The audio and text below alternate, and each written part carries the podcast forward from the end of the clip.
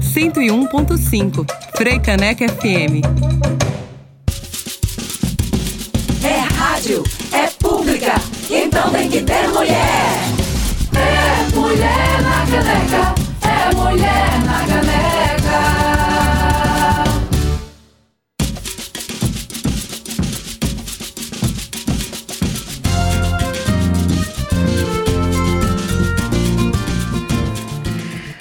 Frecaneca FM 101.5, muito boa tarde. São 12 horas e 1 minuto na capital pernambucana e começa agora mais um Mulher na Caneca.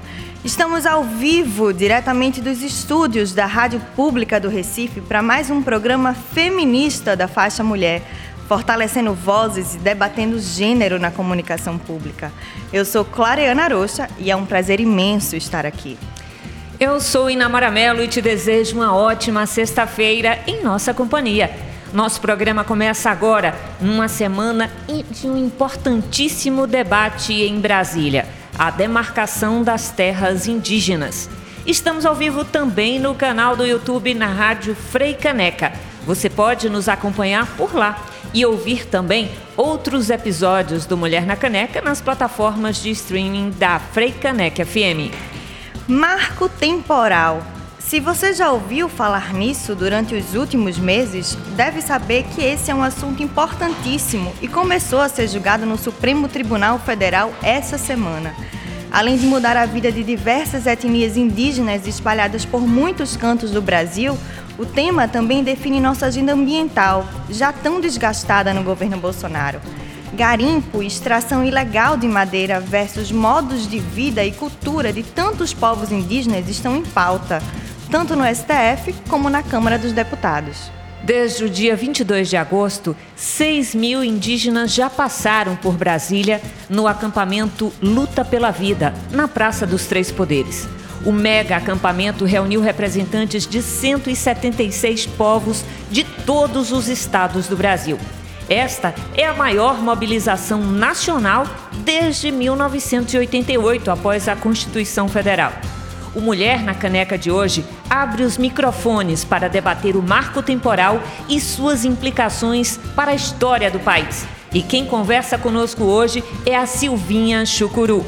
E nos destaques da semana, segundo o Atlas da Violência de 2021, a cada 10 mulheres assassinadas, 6 são negras. Governo Bolsonaro reduz em 85% a verba para a compra de vacinas contra a Covid-19 em 2022. E mais, em aceno a apoiadores e militares, o presidente Jair Bolsonaro impõe vetos, mas revoga a Lei de Segurança Nacional. Esses são os destaques de hoje no Mulher na Caneca.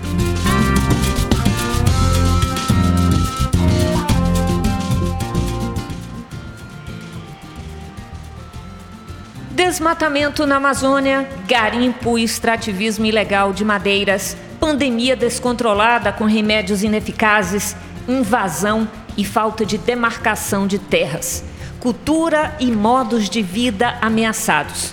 Esses são só alguns dos muitos problemas que diversos povos indígenas vêm sofrendo nos últimos anos.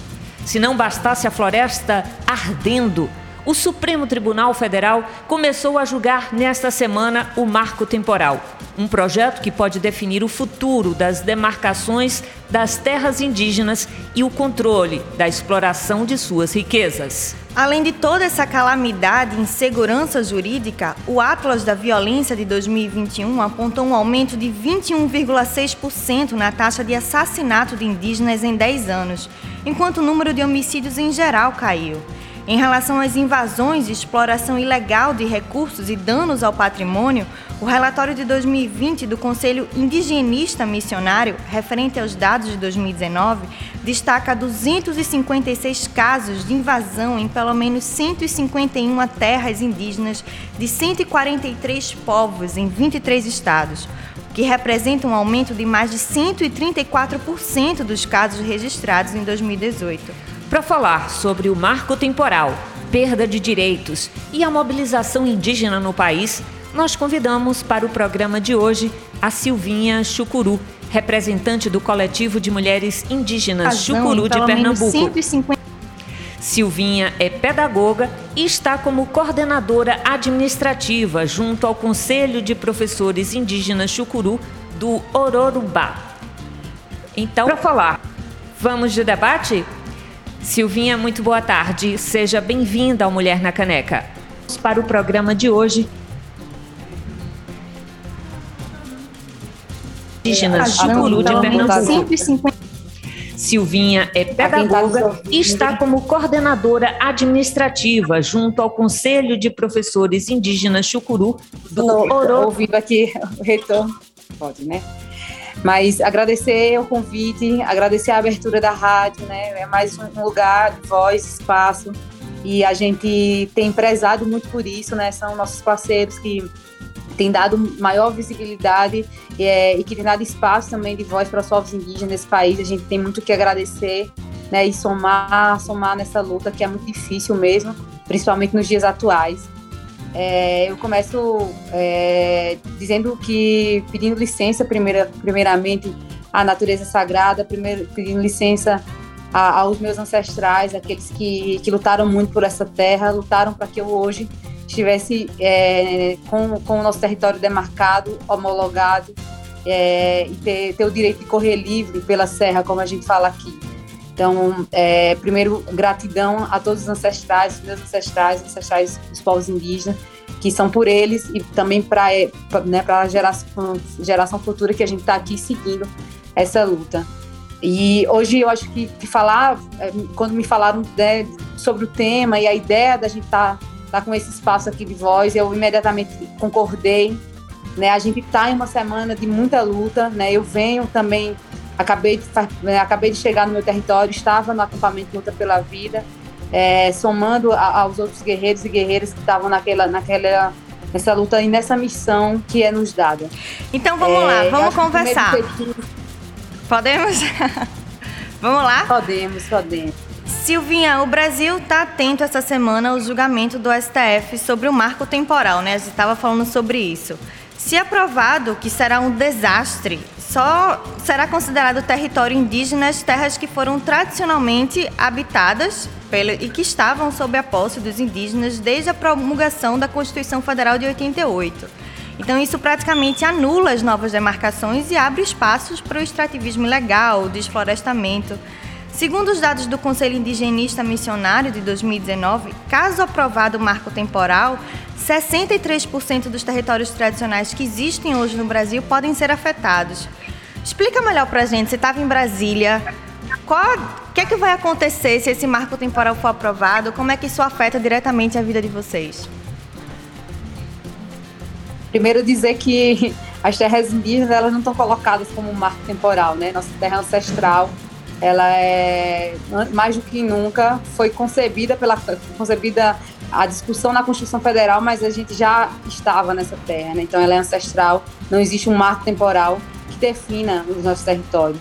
Isso significa dizer que nós, Chucuru, que, que estamos com terra indenizada e homologada, uma vez essa tese do marco temporal passando, é, todos os povos serão afetados, inclusive nós, que estamos com território demarcado né? É, é, é dizer que to, vai, todo o processo de luta né, e de resistência que os povos tiveram é, cair por terra e acontecer novamente né, a invasão dos territórios. Né? Vocês deram alguns exemplos aí de, de, de garimpeiros, desmatamento, é, é retornar os latifundiários para o território, que por muita luta a gente conseguiu é, fazer a autodemarcação da terra, como a gente fez aqui dentro do povo chucuru.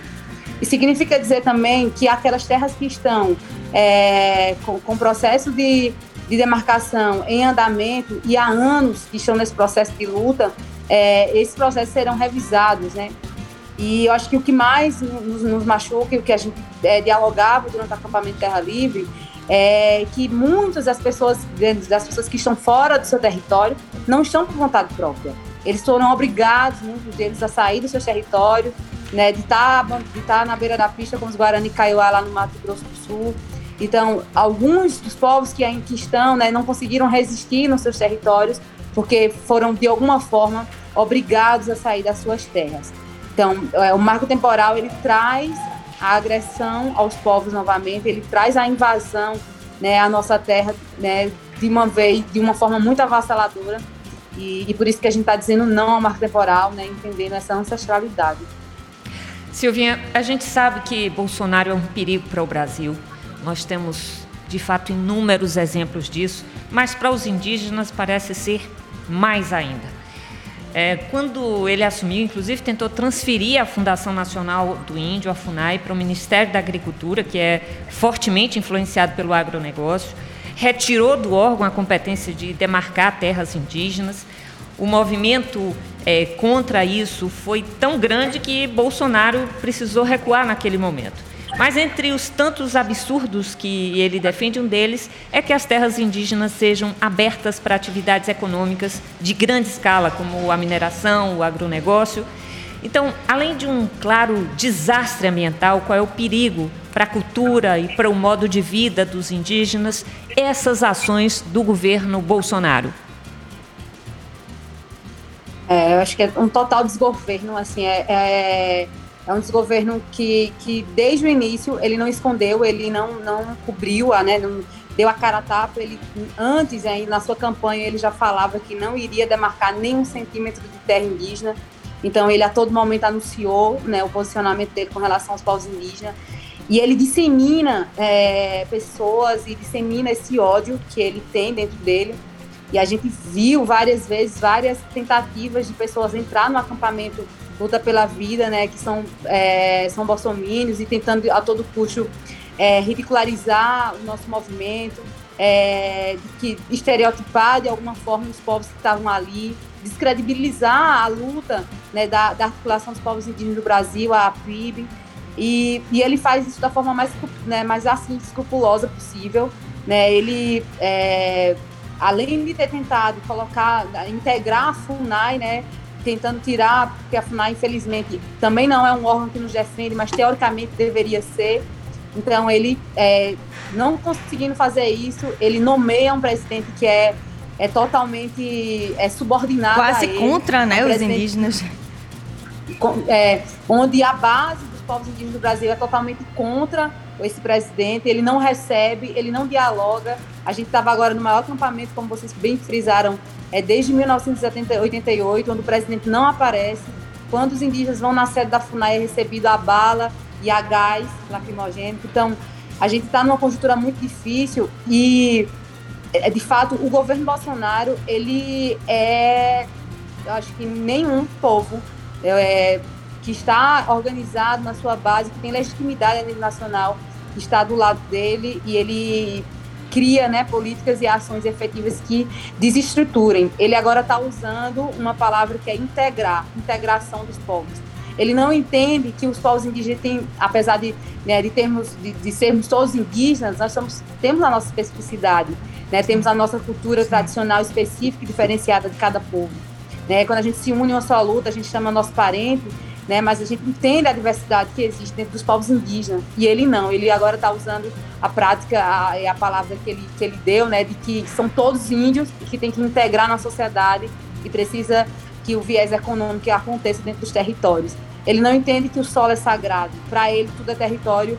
Quando ele tira o povo, um povo indígena da sua terra e coloca em uma, em uma reserva, por exemplo, como, como foi feito em alguns estados. Uhum. Então, é, é total descaso, né? É, é, não nos representa, né? E a gente grita o tempo todo fora Bolsonaro, não só por nós, povos indígenas, porque a gente está vendo pelo Brasil né, inteiro, o né? ele está invadindo, é, o Brasil inteiro, enquanto ele está invadindo é, todos, a, todos os espaços de luta, todos os direitos que nós conseguimos em todas as especificidades, tanto os povos indígenas, o movimento negro, as mulheres, como ele tem, tem infligido isso, tem quebrado né, todas as barreiras para que os direitos sejam sejam é, negados, né? Direito esses que a gente conseguiu através de muita luta, todos os movimentos sociais. Exatamente. Então, por isso que a gente a gente percebe, né? Ele, ele e a gente torce que ele saia saia termine esse governo ou nem termine porque por a gente ele nem estaria lá.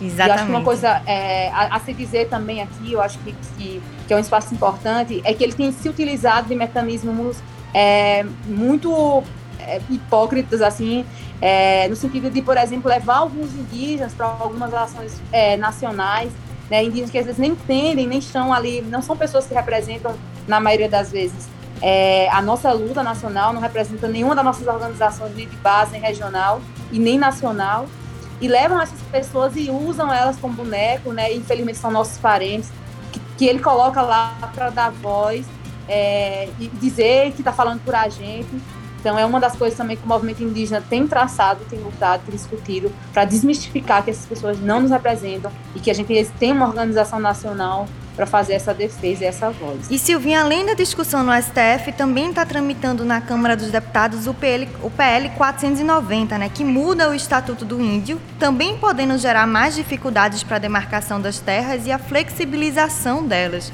O agronegócio tem feito bastante pressão para que esse projeto seja aprovado e vá ao plenário. Como é que o movimento tem se posicionado em relação a esse lobby dos ruralistas? O que é que vocês articularam também lá em Brasília?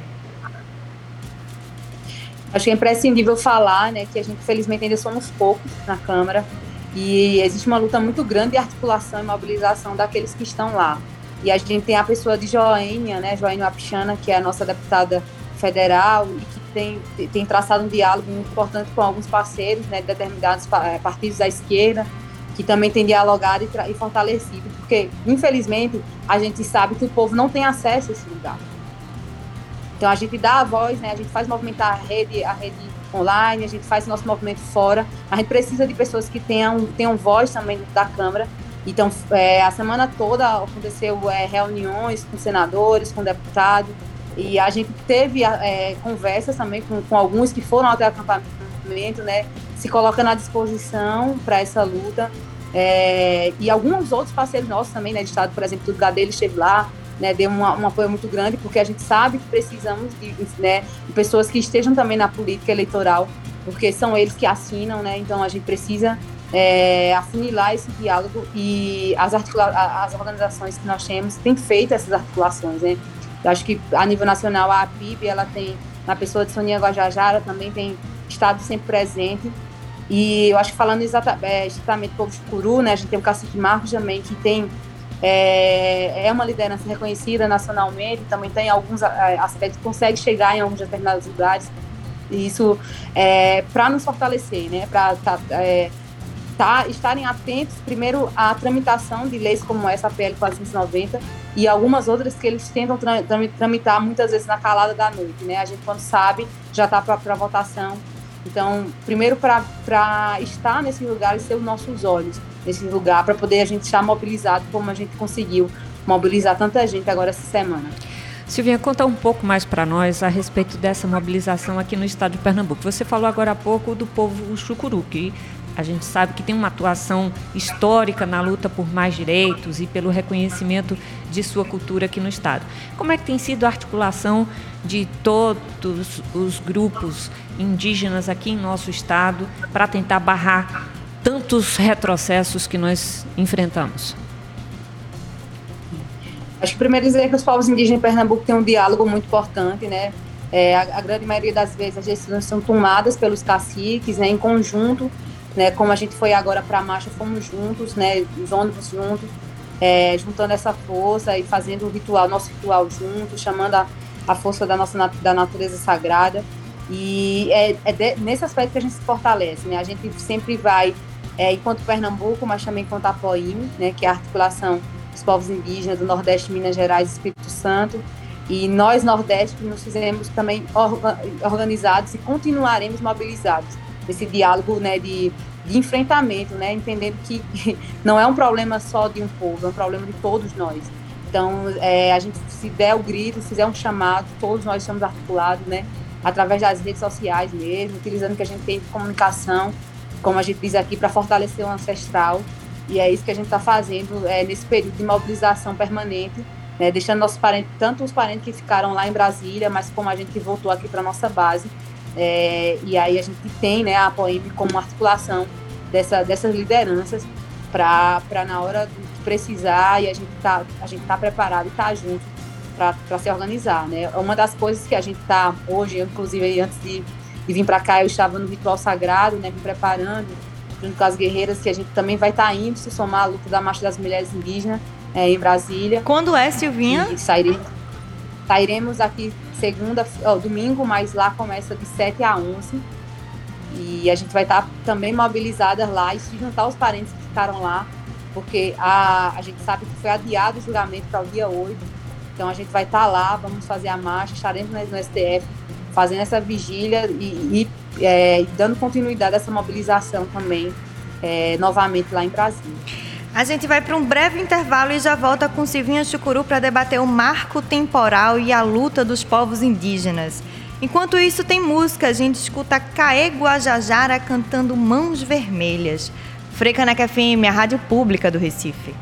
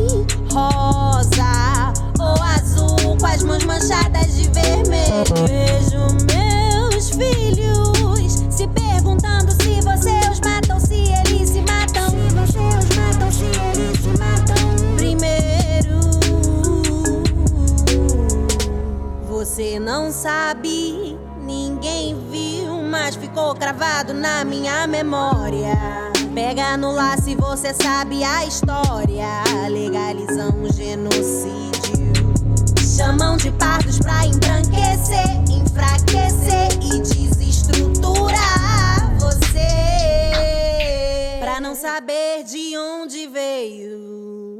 E conta a história da bisa, da sua bisa, que era índia. Tu não é branco, nem preto, nem indígena. O suficiente pelos fiscais de ter. Ninguém é ilegal em terra roubada. Tô renascendo da cinza do fogo em que queimaram meus ancestrais. Ainda resistimos em tantos tons e vivências. Me diz pelo que você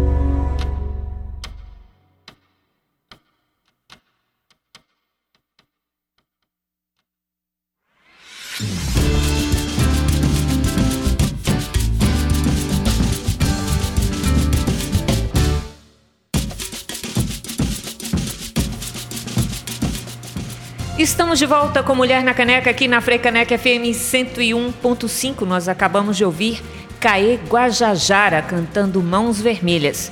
Nosso bate-papo de hoje é sobre o marco temporal e a luta dos povos indígenas com a pedagoga Silvinha Chucuru. Lembrando que também estamos ao vivo pelo canal da Frecaneca no YouTube. Silvinha, o movimento de mulheres indígenas vem se fortalecendo cada vez mais, é importantíssimo.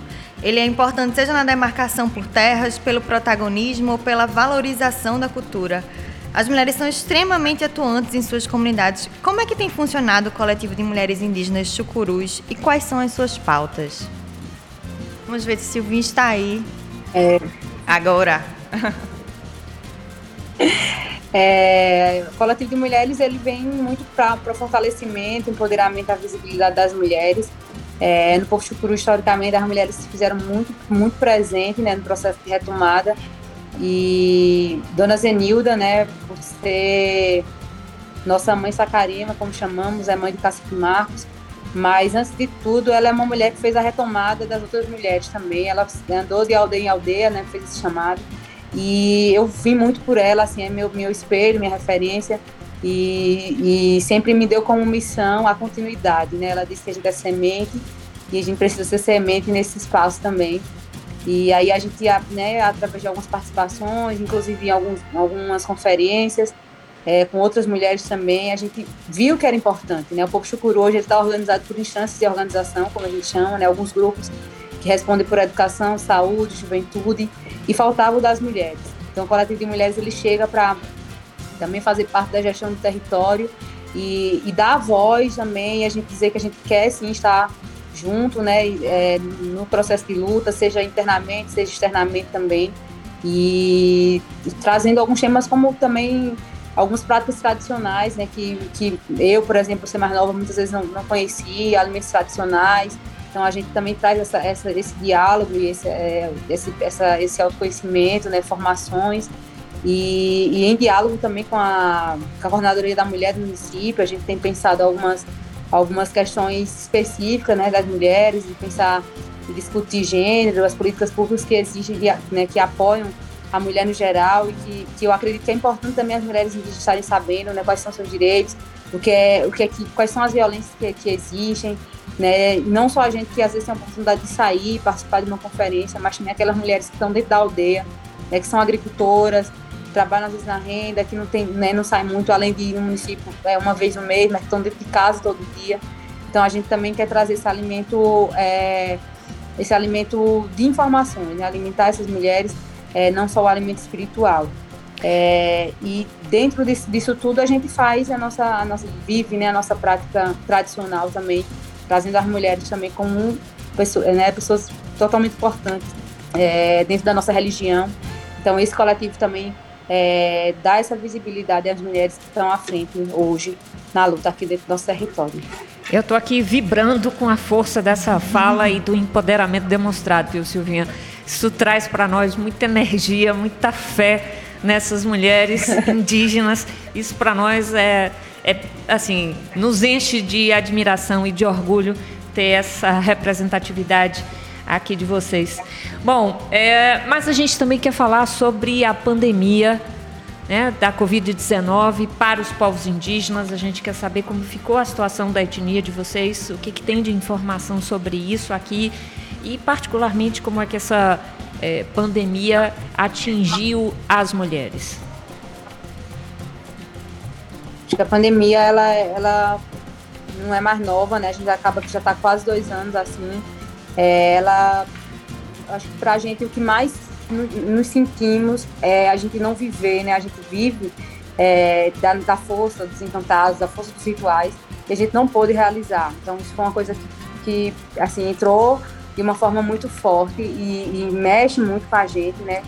E, e eu tenho esse sentimento que para as mulheres é duas vezes mais complicado, né? Porque elas assumem várias várias funções da comunidade e essas mulheres acabam ficando mais tempo dentro de casa, né? Então eu acho que o cuidado é, se triplica, né? A gente tem é, se preocupado, por exemplo, com a saúde psicológica, né? Dessas dessas mulheres que são a grande maioria bezedeiras, né? A grande maioria, mas tinha algumas senhoras que são as mais velhas, por exemplo, são bezedeiras que estão presentes diretamente no ritual. E, e para o povo todo é, mexeu, né? Mexe com a gente. A gente teve que também cumprir o isolamento, né? E a gente, é, através da nossa organização interna, a gente fechou por um período nosso território, né? Para que não houvesse é, tanta transitação de pessoas de fora. Então a gente conseguiu, é, graças a Deus, segurar muito a disseminação. A gente criou um espaço aqui dentro né, para as primeiras pessoas que pegaram, é, tiveram Covid, A gente criou um espaço, né, que era uma escola, colocamos essas pessoas, né, demos toda a assistência de saúde, de alimentação também, e o acompanhamento durante é, o isolamento. Então a gente conseguiu conter, assim, não houve uma disseminação tão grande por isso, né? Os primeiros casos a gente já já colocou em, uma, em um lugar e teve todo esse cuidado da atenção também de saúde. Graças a Deus não foram casos tão graves, né? Foram foram casos mais mais a grande maioria sem, sem reações, né? Então a gente conseguiu é, fazer esse, esse, controle. Mas é, agora, graças a Deus, não está sem nenhum caso no território. Né? A comunidade indígena está toda vacinada né, com as duas doses. Então a gente tem, obviamente, ter tido ainda os cuidados, né? Mas a gente já consegue hoje retomar, por exemplo, as escolas Povo Chucuru já tem retomado, né? Algumas ações de reuniões a gente também já retomou, ainda com os protocolos, né? Inclusive fizemos um protocolo interno do Povo Chucuru. É, é, o Estado, eu sei que o Estado fez um, mas a gente fez um é, próprio para o território, junto às lideranças e às instâncias de organização. E a gente continua seguindo né, esse protocolo interno e mas dando continuidade hoje, já conseguindo nos reunir, que era uma que era coisa que a gente não estava conseguindo fazer, né, antes. Ô Silvinha, o Atlas, o Atlas da Violência mostrou recentemente que houve um aumento de mais de 21% no número de assassinatos de indígenas. Esses números ainda podem estar subnotificados porque 35% das mortes violentas não foram identificadas em 2019. Aqui em Pernambuco, recentemente, a cacique Evanito Chá disse que sofreu perseguição em sua aldeia com a possibilidade da construção de uma usina nuclear que seria instalada lá em Itacuruba. É uma discussão, mas que já tem mostrado uma violência nela. Como é que tem sido essa discussão sobre o aumento da violência na sua etnia? Como é que isso envolve as mulheres? eu, acho que hoje a gente tem a felicidade de dizer que a gente está em uma, uma fase mais tranquila, né? A gente, como Chucuru, já viveu uma fase muito difícil, né, onde a gente teve muitas percas de liderança, né, lideranças foram assassinadas é, pela defesa da terra. A gente passou por um outro processo que quando eles não conseguiam, né, através da, da morte, desestabilizar o povo ou desmobilizar o povo, eles começaram a é, usar a criminalização contra contra o povo, né, contra o povo chucuru, várias lideranças é, sendo criminalizadas por, por assassinatos que eram dos fazendeiros, né? Então, até descobrir isso, a gente passou também por um momento muito difícil de tensão dentro do território. Mas graças a Deus hoje a gente vive, é, eu posso dizer, um momento de harmonia, né? A gente tem enfrentado ainda, obviamente, é, algumas questões que a gente sabe que são de, de interesse de fazendeiros e latifundiários, é, como por exemplo a questão do, do cacique Marcos não assumir enquanto prefeito pesqueira, né? Uma vez prefeito eleito, legítimo. É, a gente sabe que é uma perseguição, é uma perseguição expressa, a gente vê todo dia, vê, vê, é, e sabe que isso está acontecendo por, por uma questão interna, que não tem nada a ver com uma questão política, por exemplo, e, e que várias pessoas não, não têm entendido o projeto de vida que o Escuro leva. Né? E uma, uma, acho que é uma coisa que a gente tem, tem enfrentado agora, acho que mais, mais atualmente é isso, né? A gente tem lutado né, contra essa perseguição que tem acontecido ao cacique Marcos, mas ao povo Churu, porque não é só ele, né? Ele é representante do nosso povo. E a gente tem feito esse enfrentamento mesmo, como fizemos também né, no, no, no STF, e tem, e tem feito esse enfrentamento porque as armas hoje, é, em algumas situações, são outras, né? Com relação a, a, ao território de Chucuru por estar demarcado. Mas, obviamente, a gente sabe que há, é, em outros espaços, em outros povos, ainda é muito tristemente. A gente tem visto recentemente algumas mortes que aconteceram no nosso país que deram visibilidade, tiveram né, visibilidade nacional e a gente fica muito triste com isso, porque a gente sabe que nossos parentes estão lá, às vezes muito vulneráveis, né, sem amparo nenhum. É, o povo chucuru, eu posso dizer que hoje tem uma, uma organização muito forte, né, que a gente consegue, graças a Deus, é, delimitar né, esse espaço. Vocês hoje, são referência política no Estado, né? Vocês têm uma é. organização sensacional. E, exatamente, que foi através de muita luta, né, de muita de muito, infelizmente, muita perda de, de, pessoas, muito derramamento de sangue nessa terra, mas que a gente conseguiu hoje, graças a Deus, é, através desse, desses processos todos, ter uma outra, uma, uma outra história. E a gente sabe que tem alguns povos que ainda não, né, que ainda estão começando, porque não puderam, não estiveram no seu território, não tiveram é, a ajuda, né, e, e, consequentemente esse governo tem contribuído com isso, isso significa dizer que esses povos estão muito mais vulneráveis. Então a gente tem visto invasões, né, agora a gente tava no, estava, é, acabou de chegar no acampamento, teve uma invasão lá em Pataxó, é, na Bahia, onde a polícia simplesmente chega, derruba as casas. E isso é a forma mais é, tranquila que acontece. Vai, em outros povos, já o garimpeiro chega atirando e matam né, os indígenas. Então, muito tristemente a gente sabe.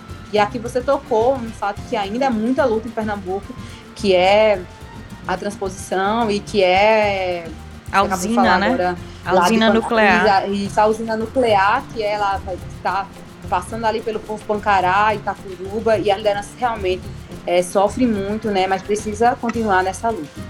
A questão indígena, Silvinha, é, ganha inclusive uma repercussão internacional. Né? Recentemente, a PIB denunciou o presidente Bolsonaro no Tribunal de Haia por genocídio dos povos indígenas e ecocídio, uma nova tipificação de crime contra a humanidade. O documento aponta uma série de ações contra o meio ambiente promovidas pelo governo Bolsonaro que levaram, entre outras coisas, ao aumento do desmatamento, a atividades ilegais em terras indígenas. A denúncia também tem como base a morte de mais de mil indígenas de 163 povos durante a pandemia da Covid-19. Como é que você vê essa repercussão internacional é, da questão indígena no Brasil e de que forma isso ajuda é, aos povos para o combate a esses crimes? Sem sombra de dúvida, são, são parceiros, né? a gente chama de parceiros irmãos mesmo, porque é muito importante, isso ajuda o movimento. É, Existem algumas organizações né, internacionais que estão aí na luta pelo, pelos povos indígenas do Brasil, porque estão tá todo mundo né, com o olho no Brasil, entendendo o desgoverno e, e, e o, até onde isso pode nos levar então, acho que está todo mundo atento em todo lugar do mundo, né? E, e isso é, é, a gente agradece mais e, e, é importante. Agora, enquanto a gente estava acampado aqui, vários povos estiveram acampados em outros países, também fazendo, dando esse grito, dando essa visibilidade.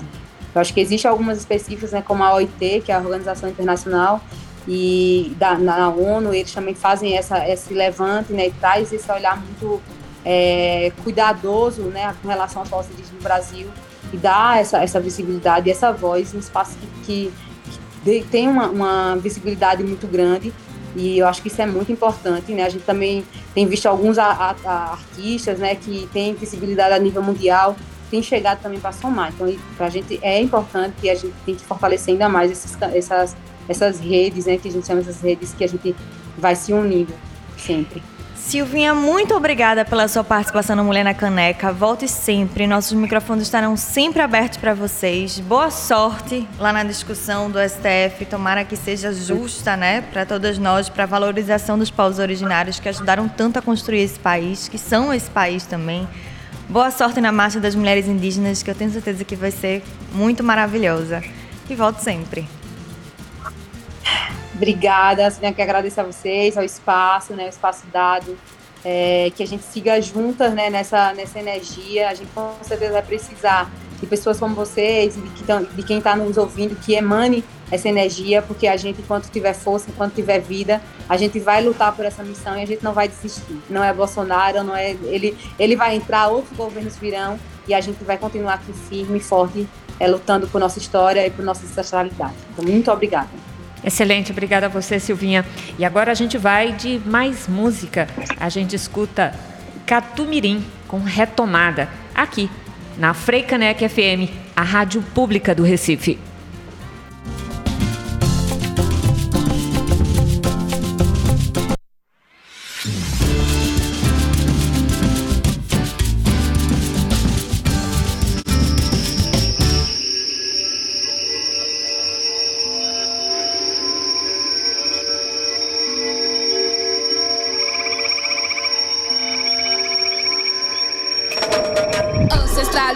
Nos devolve a coragem de lutar pela justiça, pela paz e a verdade. Chegou a hora de retomar a identidade e com sororidade lutamos por igualdade. Eu sei de onde eu vim, eu sei para onde eu vou. Eu vou ali pegar de volta tudo que ele nos tirou, mas eu não vou sozinha, não. Convoco todas as bruxas pra fazer revolução. Peço que caiam todas as fronteiras, sem boas maneiras. Hoje nós viemos retomar. Peço que caiam todas as fronteiras, sem boas maneiras. Hoje nós viemos retomar. Chegamos pra retomada, só peço proteção. Empretece as palavras, também outra direção. Esconderam minha origem, plantaram a rejeição.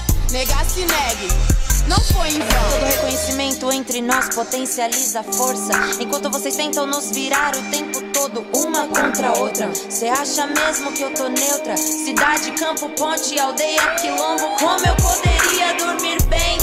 Agronegócio, genocídio e nós. Retomando territórios ancestrais, costumes tradicionais, língua, dança, trança, voz. Calma que ainda vai ter mais. Catu, fala pra nós. Pensaram que ficamos pra trás, que não íamos correr atrás. A gente não só fala, mas faz. Genocídio, escravidão e machismo nunca mais. Genocídio, escravidão e machismo nunca mais. Uma preta querendo ser branca, tudo bem, né? Na hora do carinho, seis faz em quem? Sou cria de tia Eva, bruxa curandeira. Cuidava da comunidade sem escolha, foi guerreira. Guiada pelas matas, parteira. Medicina matriarcal, raiz divina. Mulher que ensina, seis abomina. Aprende a responder desde menina. Peço que caiam todas as fronteiras, sem boas maneiras. Hoje nós viemos retomar. Peço que caiam todas as fronteiras, sem boas maneiras. Hoje nós viemos retomar.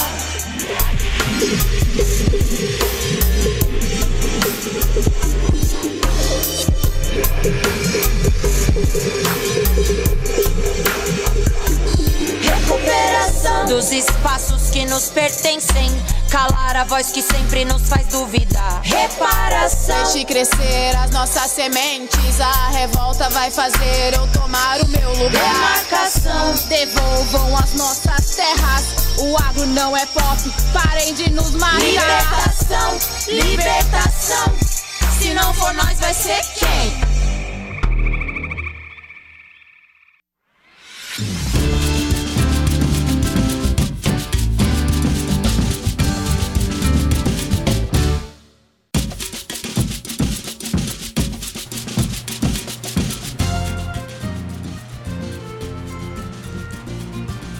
Estamos de volta com Mulher na Caneca aqui na Frecaneca FM 101.5. Nós acabamos de ouvir Retomada com Catumirim. Neste terceiro e último bloco, notícias que valem a pena ser comentadas no quadro E aí, o que tem de novidade? Em 2019, a cada duas horas, uma mulher foi assassinada no Brasil, segundo o novo relatório do Fórum Brasileiro de Segurança Pública, o Atlas da Violência, publicado nesta terça.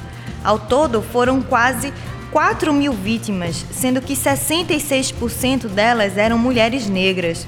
O risco de uma mulher negra ser assassinada, conclui o estudo, é quase o dobro do que outra não negra. A variação é alta entre as unidades federativas. Em 11 anos, o índice de letalidade entre mulheres caiu, enquanto que a desigualdade racial aumentou. Em 2009, a taxa de mortalidade de mulheres negras era de 48,5% maior do que brancas. Já em 2019, esse indicador passa a ser de 65%. Nesse mesmo intervalo, os homicídios femininos entre brancas tiveram uma queda de 27%, enquanto para negras houve um aumento de 2%. Cláudia, Cláudia Parente, seja muito bem-vinda ao Mulher na Caneca. O que é que a gente pode tirar desses números apresentados pelo Atlas, tão desastrosos? Porque a gente, bom dia a todo mundo, aos ouvintes. É bom dia ou é boa tarde? Boa tarde. É Boa tarde, Cláudia né? Parente. Aos ouvintes, eu estou muito feliz de ver vocês duas aí de volta ao estúdio, né? Que massa. O estúdio está bem bonito, inclusive. É, o que a gente pode depreender é que é, o racismo institucional, nosso racismo de cada dia, né? Como sempre, continua agravando o que já é muito ruim. Porque mesmo entre as mulheres brancas, esses números já são terríveis, né? Acho que o Brasil é o quinto país do mundo que mais mata mulheres. E assim, você vê uma queda nos homicídios, você fica pensando, mas por que, que cai entre as brancas e não cai entre as negras? O único, motivo que tem é a questão do racismo, porque o homicídio, como é um crime difícil de você ser prevenido, que a prevenção geralmente é feita com você mostrando para a sociedade que não vai permitir a impunidade, você previne esse tipo de crime prendendo, né? Porque aí, à medida que a, que a sociedade passa a entender que a legislação funciona e que ela é dura, Aí ela passa a ter medo, né? Deixa de cometer mais por medo. E criando políticas acredito, públicas, né, Claudinha, que está em falta, parece, é, nesse é, período do país. O que, o que, é, e o que eu acredito que acontece é o seguinte, é que a vida negra importa menos, né? Então, acho que normalmente, quando o crime envolve, infelizmente, a gente diz isso com tristeza, quando o crime envolve alguém branco, de classe média, né, ou média alta, acho que existe, parece que existe um maior empenho, né, da sociedade. Às vezes até é a mesma o raciocínio da pandemia também. Você mora em áreas onde o Estado não entra, às vezes só, só entra o, bra, o único braço do Estado que entra é a polícia, e essas pessoas ficam muito mais vulneráveis, né? É, então, assim, enquanto você não mudar essa política toda, até mesmo essa mentalidade, essa forma de ver, vai ser complicado. Acho que tem outras coisas aí para comentar, né, nessa história do Sim, sim, porque né? outro dado que é bastante é, que chama a atenção aí no Atlas é que houve um salto de 35% nos casos de morte violentas por causas indeterminadas. Ao menos 17 mil pessoas morreram em 2019 e não se sabe a causa. E quando se faz o recorte de gênero, aparecem 3.756 casos sem identificação. Segundo o levantamento, a qualidade desses números vinha melhorando há mais de 15 anos, mas sofreu uma perda significativa em 2018 e 2019. O que foi que aconteceu, Cláudia? Aconteceu o Bolsonaro, né? Bolsonaro. Agora, é, agora é, o que é que acontece? Uma coisa que é muito estranha é que você vê que tem um registro aí de queda de homicídio e paralelo a isso existe um registro de aumento de mortes violentas por, por causa indeterminada. O que são mortes violentas por causa indeterminada? A maioria é homicídio também, né? A gente sabe que o número de suicídio em comparação de homicídio no Brasil é muito, muito pequeno. Então, o que é que está acontecendo?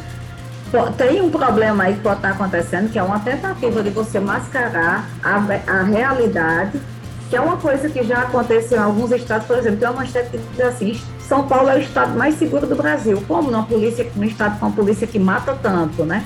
Sim. Que mata tanto. Então, assim, você pode haver aí uma tentativa de mascaramento da realidade, aí você deixa de registrar a coisa como de fato é, porque você, isso se faz mais com mais frequência nas periferias. De novo, nesse raciocínio perverso de que essas pessoas mais pobres, negras, né, a vida delas não importa tanto. Então, você pode simplesmente fazer esse registro lá.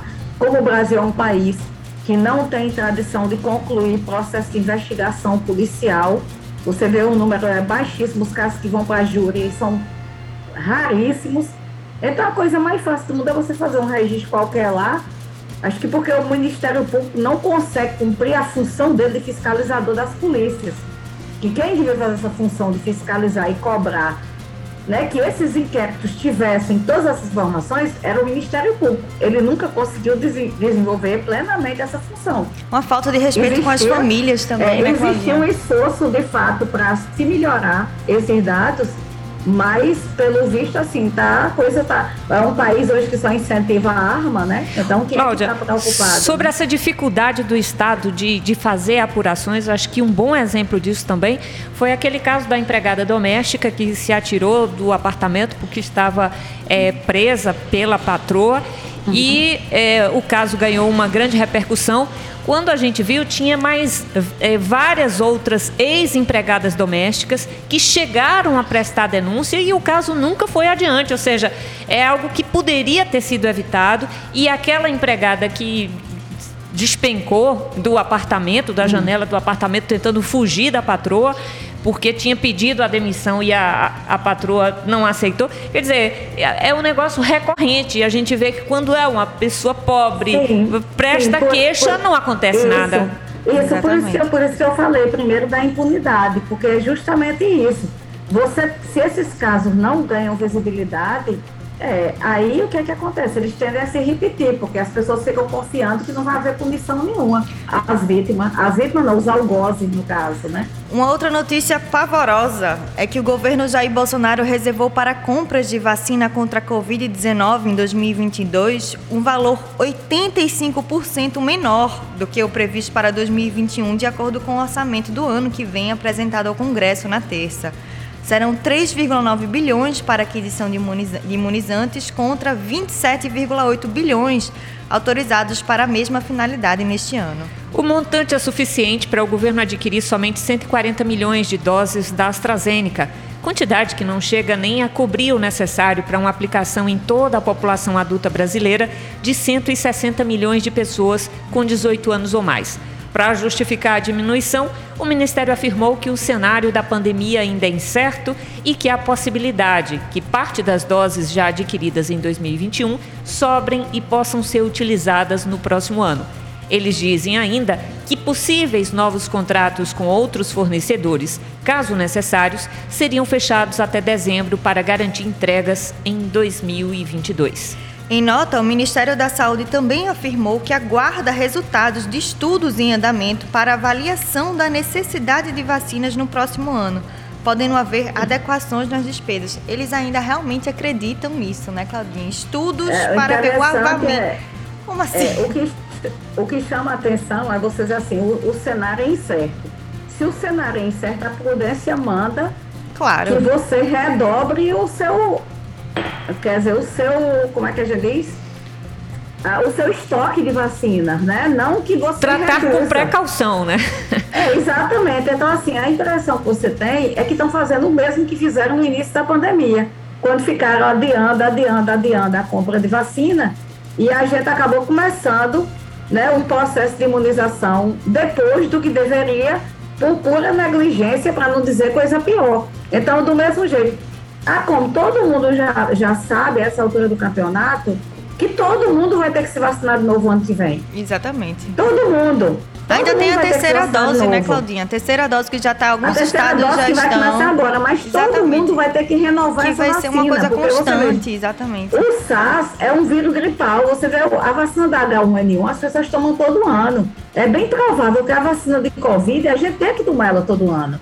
Então como é que você não tem estoque? Como é que você ainda está avaliando? Bom, e o presidente Jair Bolsonaro vetou parcialmente o projeto aprovado no Congresso que trata dos crimes contra o Estado Democrático de Direito, que revoga a Lei de Segurança Nacional, um resquício da ditadura militar. A decisão do presidente inclui veto a cinco trechos. Ao menos dois deles podem beneficiar uma parcela de apoiadores do presidente, comunicação enganosa em massa e o aumento de pena quando os crimes contra o Estado de Direito foram cometidos por militares ou outros agentes públicos. Os vetos ocorreram a menos de uma semana das manifestações de 7 de setembro, marcadas em apoio ao presidente e que têm gerado apreensão em críticos devido aos motes golpistas que devem pautar o ato. Esse ato aí, Claudinha. É assim, foi é, uma, esse... uma medida em causa própria, né?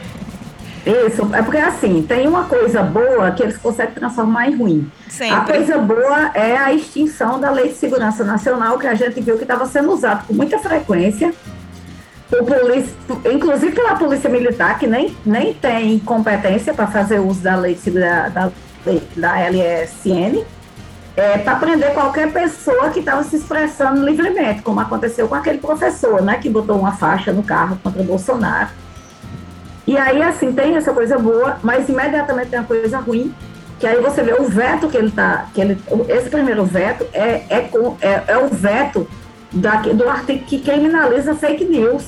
Sim. E, e, e, e, justamente fake news durante o processo eleitoral. Quer dizer, quem foi que se notabilizou por isso? Quem foi que se elegeu assim, praticamente, é. né? É legislar em causa então, assim, própria, verdade. É, exatamente. É, tentar proteger os seus, a si e os é. seus neste processo Não, e, de veto. E, assim, e descaradamente, né? Porque os dois artigos é uma, é uma autoproteção, uma autopreservação descarada. É, é bom aqui a gente lembrar que, inclusive, assim, aquela a questão da CPI da fake news, né? Quem foi que boicotou, né? Teve um empenho enorme lá do Planalto para derrubar depois o STF começou aquela investigação, eles tentaram atrapalhar de todo jeito. Então, assim, é, vamos, a esperança é que o Congresso derrube. Sim. Vamos ver, né? Ô, Claudinha. Porque, assim, é, é, até fácil, porque para derrubar só precisa de uma maioria simples, se eu não me engano. É mais fácil. Claudinha, a gente ainda tem alguns minutos. 7 de setembro, quais são suas expectativas? O que, é que vai acontecer nesse país? Eu estou vendo muita gente muito tensa com relação ao 7 de setembro, porque a gente sabe que assim a vocação de Bolsonaro é, é criar o caos, né? É a única saída tem dele. Muita né? gente, tem muita gente tensa porque ele fica catalisando tudo que é de ruim para volta em torno dele, violento, né? E tentando atrair pessoas. A gente sabe que essa semana teve prefeito preso, né? Com preso em flagrante com dinheiro para financiar essa história dessas manifestações. Agora, eu francamente não estou perdendo minha noite de sono com isso, não. Eu já É, entendi mas os, nos grupos, estes grupos que disseminam fake news, tem lá, a gente viu aqui recomendação para que mantenham veículos com tanque cheio, é, recomendação para quem tomar medicamentos controlados que garanta 30 dias de remédio em casa, que tem as dispensas abastecidas com produtos perecíveis. Minha gente, isso é crime, isso é um absurdo, isso é disseminação sim. de informação que está acontecendo hoje, está acontecendo agora, por gente que quer criar convulsão social nesse país É, nesse 7 de setembro. e a gente precisa exatamente, barrar esse tipo de. De Exatamente. Na realidade, esse povo precisa ir preso, né? Precisa ir pra cadeia. Todos eles. É isso que eles precisam. Precisa ir preso. Alguém precisa ter coragem de fazer cumprir a lei. Porque crime aí tem de boia. Você pode escolher o crime pelo qual É. você vai prender essas pessoas, inclusive o vice-presidente. Exatamente. Então, assim, crime aí tem para você escolher. Qual o crime que eu vou escolher aqui para indiciar fulano? Porque crime prova, diferente aí de algumas figuras que tinham convicção, mas não tinha prova, né? Agora a gente tem as provas abundando aí para quem quiser ver, mas ninguém tem a convicção de prender, né? É muito levar é adiante. preciso deixar a claro gente que sabe, a gente sabe que, quer dizer, essas ilegalidades, esse ataque à democracia, a gente, a Constituição, o povo está sambando em cima dela faz tempo. é importante Faz tempo. dizer que não é liberdade de expressão, né, Claudinha? Isso é crime. Não, Muitas não, pessoas têm a- dito isso. Isso não, não, é igual aquela história de, da pessoa dizer, confundir opinião com informação. Você diz assim, "Ah, a Terra é redonda e achatada nos polos. Não, mas na minha opinião ela é quadrada, azar o seu. Porque eu não estou falando de opinião, estou falando de um fato. De entendeu? ciência. Mas A gente vive aí hoje os bolsonaristas tratam a internet e as redes sociais como terra de ninguém, justamente por Exatamente. não ter uma legislação clara de É, regulação. por, por conta de impunidade, né? Na realidade, você pode usar a legislação que já existe para aplicar o que demanda. A rede social não é terra de ninguém e você pode usar a legislação que já existe para punir esses acessos. É mais difícil porque tem que rastrear, tem muito robô, mas a gente também sabe que tudo que é posto na internet fica na internet, mesmo que você apague em algum lugar, aquilo está ali. Então, assim, mais cedo ou mais tarde, eu sou uma pessoa que acredita que acredita que, que o bom, o belo e o bem vai vencer no final. Então eu acho que esse povo tem vida curta, eu acho que a gente vai vencer, que a democracia vai vencer. Pode ser que a gente tenha muita dificuldade para tirar esse país desse buraco onde esse povo jogou, mas eu acredito piamente que essas pessoas vão tentar fazer arruaço, mas elas são minoria. Eu não acho que elas vão ter esse, não acredito em guerra civil, não acredito em nada disso, nada disso. Eu acredito Esperamos, e na esperamos que o seu não. otimismo, o- esperamos, Cláudia, que o seu otimismo seja a tônica deste 7 de setembro que a gente vai viver no país, É. que prevaleça o civismo e a festa cívica em defesa da democracia. A maior parte das pessoas estão a favor, querem essa festa cívica e essa festa cívica é o que vai haver. O Mulher na Caneca fica por aqui. Sugestões de pauta podem ser enviadas para o mulhernacaneca@gmail.com. Nós ficamos por aqui agradecendo o trabalho técnico de Kleber, Rodri... Kleber Lemos, desculpa, era quase Flávio Rodrigues, Kleber Lemos e a produção musical de Lorena Fragoso. Eu e Namara voltaremos na próxima sexta ao meio-dia aqui na Frecaneca FM. Afinal, se é rádio, Se é rádio, se é pública, É pública, tem que ter mulher. tem mulher.